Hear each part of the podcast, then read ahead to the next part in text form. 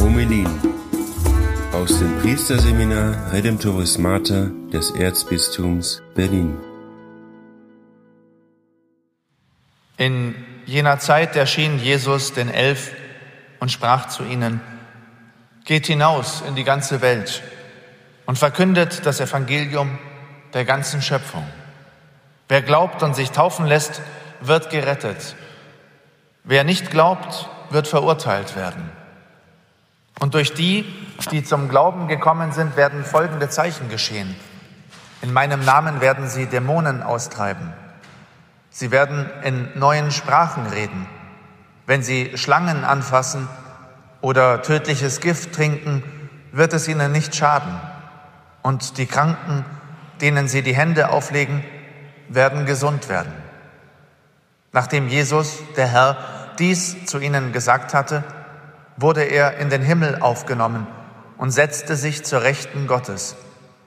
Sie aber zogen aus und verkündeten überall, der Herr stand ihnen bei und bekräftigte das Wort durch die Zeichen, die es begleiteten. Ja, liebe Schwestern und Brüder, diese großen Feste, die wir im Lauf des Jahres feiern, haben immer eine tiefe Bedeutung für jeden Einzelnen von uns. Zunächst scheint das ja mal wie ein Märchen zu sein. Jesus fährt in den Himmel. Gibt Ikonen, auf denen stehen die Jünger da und schauen zum Himmel empor. Und Jesus ist nicht mehr zu sehen, nur noch seine Füße, die aus einer Wolke rausragen. Was bedeutet das für uns, dieses Fest? Was hat es mit uns zu tun? Was können wir mitnehmen? Zunächst ist da das Tagesgebet, was uns hilft. Auf der einen Seite wird dort gesagt, dass durch die Himmelfahrt deines Sohnes, an den Vater gewandt, hast du den Menschen erhöht.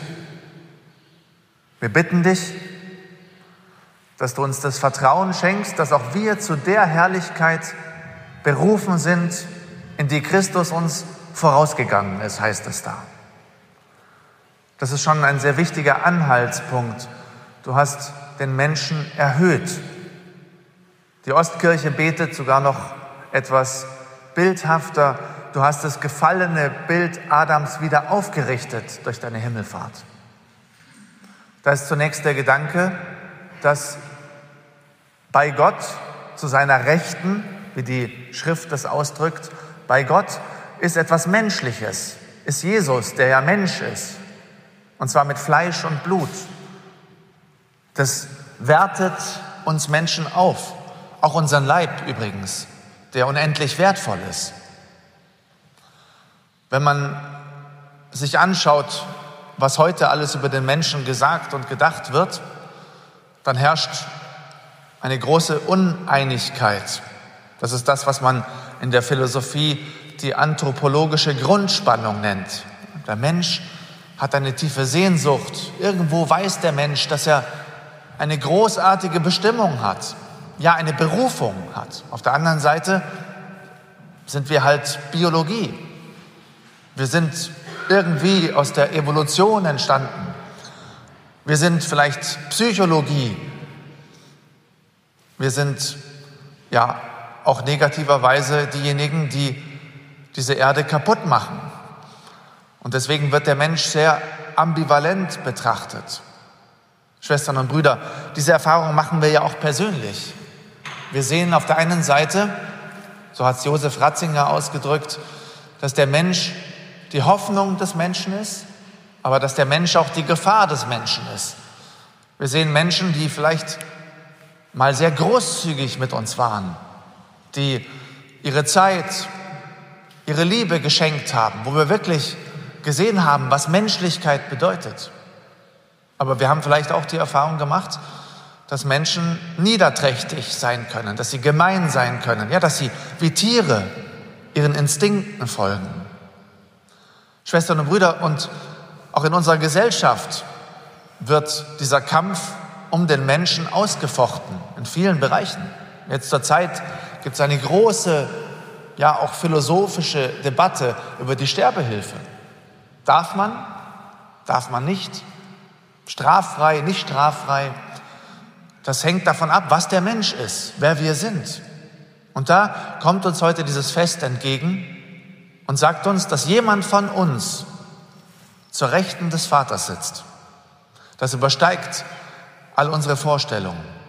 Auf der anderen Seite sagt es uns auch, dass jeder von uns unendlich wertvoll ist und jenseits der Erfahrungen, die wir gemacht haben, vielleicht auch der negativen, vielleicht haben wir auch selber gemerkt, dass es Momente gab, wo wir sehr niedrig waren, wo wir niederen Instinkten gefolgt sind, Dinge, die uns vielleicht leid getan haben.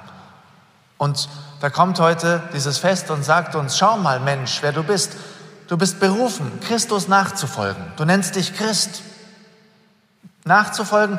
Wir alle sind zu dieser Herrlichkeit berufen, in die Christus uns vorausgegangen ist.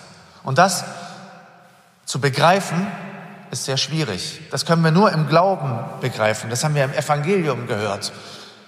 Der Glaube, der macht, dass man Sprachen spricht, die man nicht sprechen kann. Das ist die Sprache der Liebe.